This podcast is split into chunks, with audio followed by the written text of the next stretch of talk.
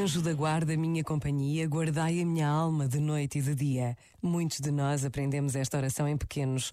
Muitos de nós ensinamos esta oração aos filhos, netos, sobrinhos. A memória dos santos anjos da guarda é celebrada hoje, mas vivida todos os dias por todo o mundo, sempre que repetida em todas as línguas, nas mais diversas circunstâncias. Por vezes, basta a pausa de um minuto para repetirmos em silêncio ou não as palavras que pedem a companhia e proteção do anjo da guarda de cada um de nós. Pensa nisto e boa noite. Este momento está disponível em podcast no site e na app.